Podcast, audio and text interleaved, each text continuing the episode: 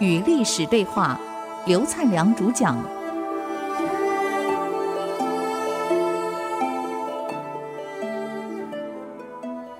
欢迎与历史对话，我是刘灿良，我们又回来这里了啊。谈到古币，那么中国那个时代啊，因为人口很少，两千多万人。你看台湾现在是两千多万呢，我们多小啊？可你想想看，那个时候中国这么大的土地。人口两千多万，你走千里路看不到一个家庭啊！你种的庄稼野生动物很多呀，所以去打猎打了几千头麋鹿很正常，到处都是。所以以前山上很多猎人靠打猎过生活，他没有问题。现在人靠打猎生活，你不饿死了？所以古代的野生动物非常的多，猎什么都有。那么皇上打猎猎了几千头的这个麋鹿，就打个诏书了。让古币调五百辆车子来运麋鹿。你看，调五百辆车子，你打多少麋鹿啊？啊，真的几千头啊！等到使节出去了，拿到皇上诏书出去了，武帝跟左右的人说：“我跟你们打赌，这个比头奴啊，这个比公啊，哎，很客气，是叫比公啊，这个比公啊，肯定不会派车来。”哼不如这样好了，你们把那个鹿啊，就绑在那个马后面，就先拖回家吧。啊，我敢跟你打赌，我这招出去的也是白去，他一部车都不会来，别说派卡车了，那三轮车都不会来。启程回宫了，走到半途，古币的奏表到了。啊，这表上这样说：见现在是秋天。谷物、大麦、小麦、高粱，一切桑麻豆类都已经长满了田野，而且都已经到了采收的时候了。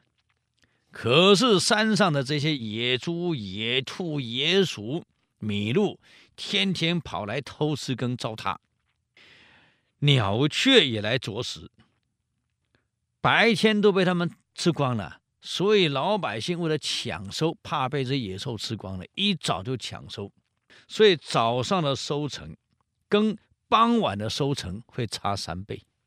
为什么？我们现在听起来不可能哎，什么早上收成跟晚上会差三倍？早上熟了不收，到傍晚怎么办？被这些野猪、野兔、野鼠、什么野鹿什么啃光了，它差距是三倍。而且别忘了，他们收成后马上运回仓库去，要运回去去晒去整理去了。老百姓哪那么多车子？所有官家的车子，为了国家粮食的丰收，都已经派出去了。到底是国家的粮食重要，还是你打猎的鹿重要？请皇上斟酌一下。所以我没有派车子来，车子都派光了，我没车。皇上你要，我家脚踏车借你算了。所以我请求皇上暂缓调车。武帝跟卓人说：“怎么样？我算得准吧？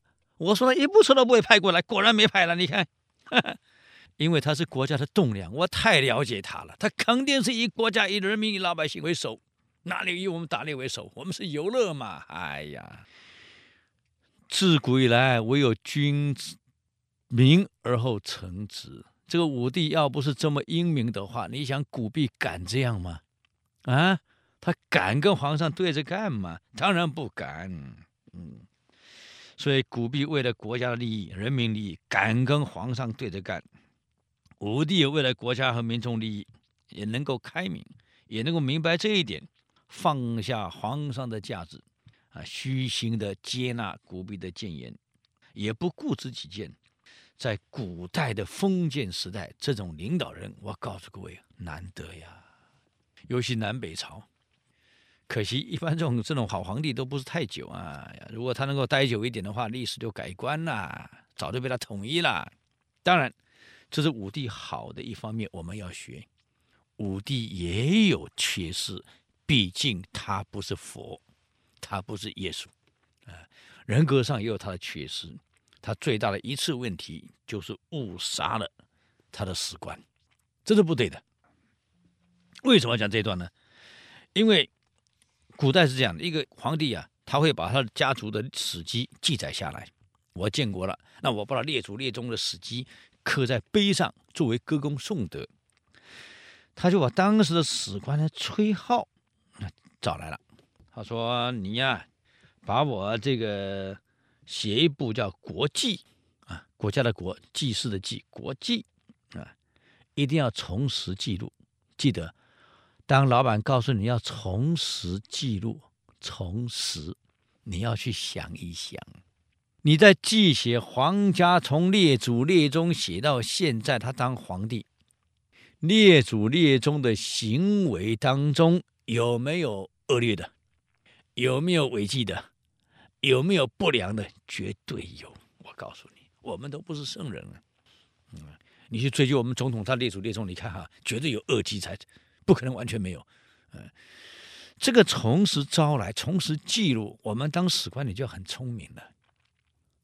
他的良机，你绝对从实招来，记述下来。哎呀，多伟大，多伟大，通写下来。嗯，劣迹呢，能够轻描淡写就轻描淡写，啊，因为这要公布给大家看的，你不能去侮辱他，因为你不是他的敌人。当时袁绍讨伐曹操的时候，把他列祖列宗骂得一塌狗血淋头。那无妨啊，曹操一看头风病好了，因为骂得太真实了。